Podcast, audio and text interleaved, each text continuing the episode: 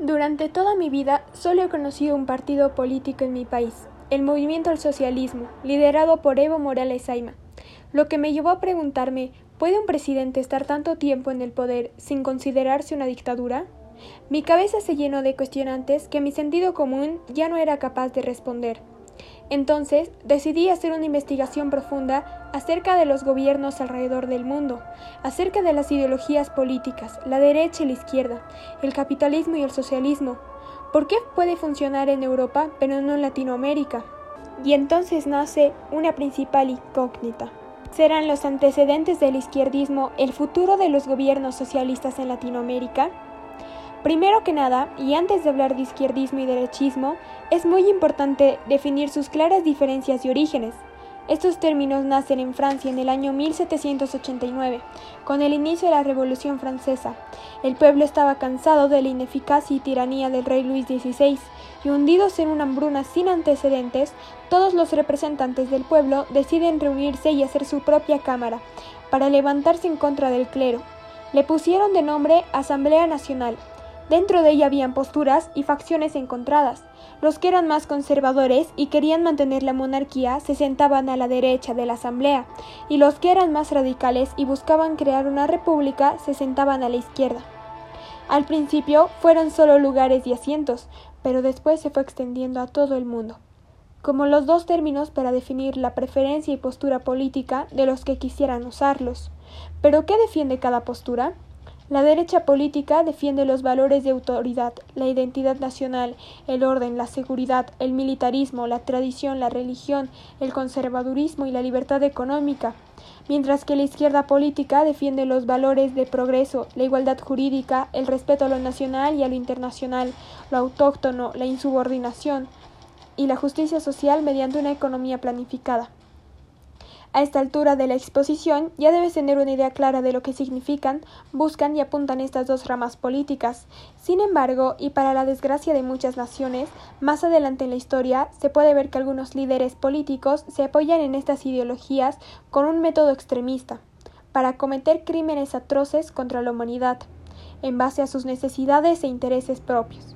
En el transcurso de la historia hubo dictadores, líderes totalitarios y autoritarios de ambas ideologías. ¿Pero por qué sucede esto?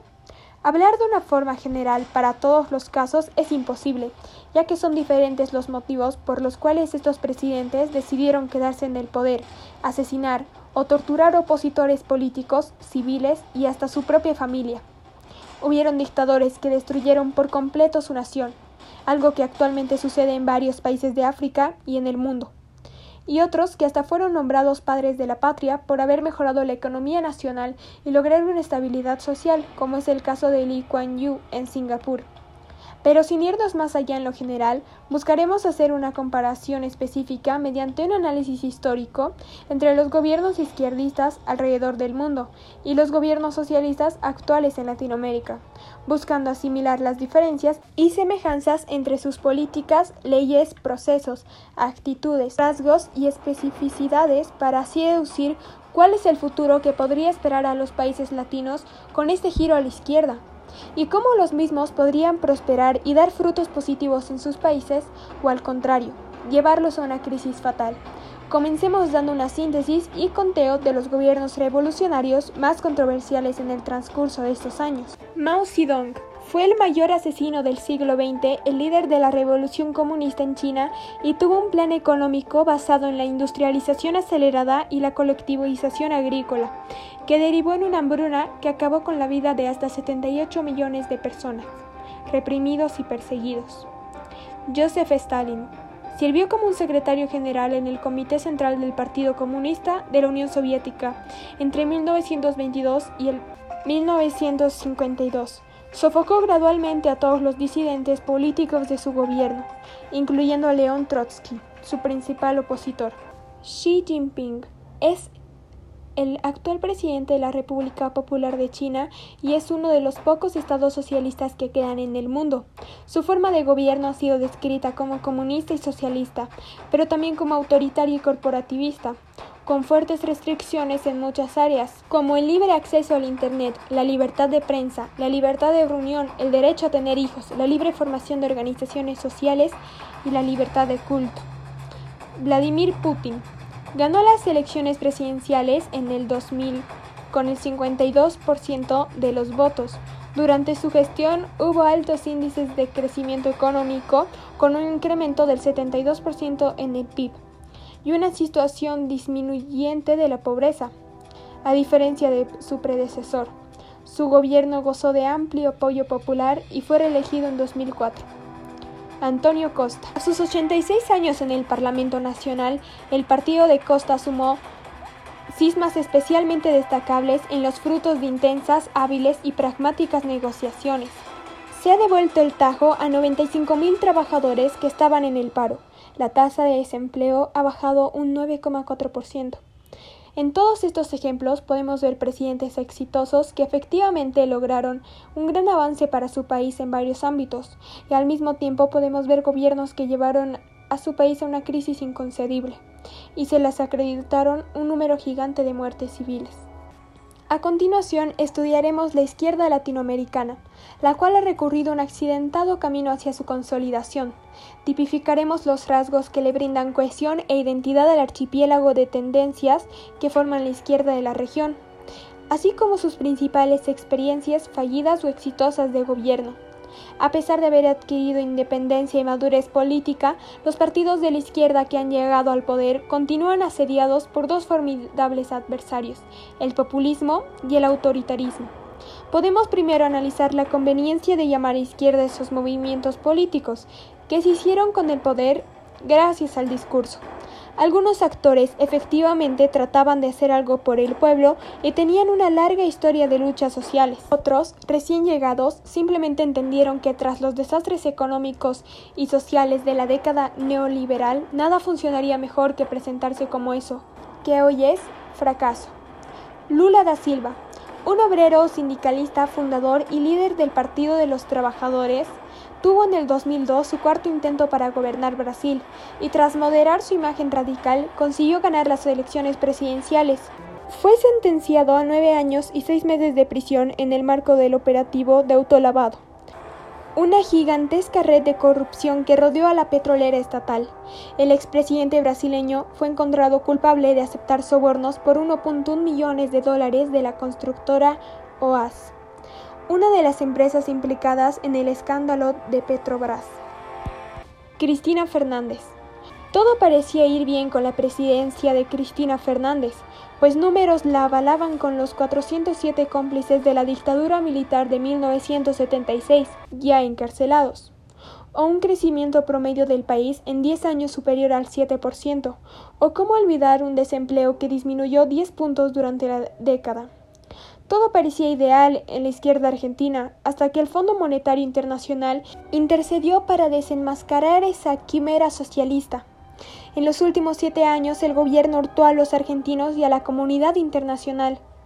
Fue reelegida en 2011 con el 54% de los votos, pero el engaño duró hasta que el FMI amenazó con expulsar a Argentina. Y ahora los mismos seres que llevaban siete años mintiendo destaparon en enero toda la mentira. Humala. El presidente Ullanta y la ex primera dama Nadine Heredia viven su momento judicial más complicado en 2011 y 2016.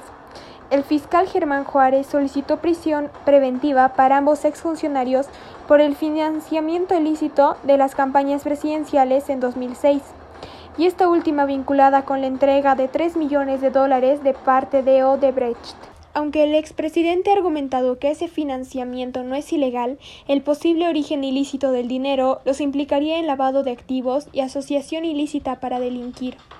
Nicolás Maduro. Aunque Nicolás Maduro no ha terminado su mandato frente a Venezuela, sus acciones han dejado mucho que desear de esa izquierda que protegía al pueblo.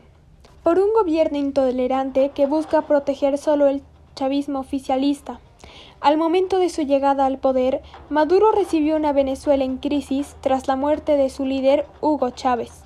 Fue en ese momento cuando Maduro asumió una de las peores decisiones que puede tomar un mandatario, imprimir dinero para conseguir liquidez.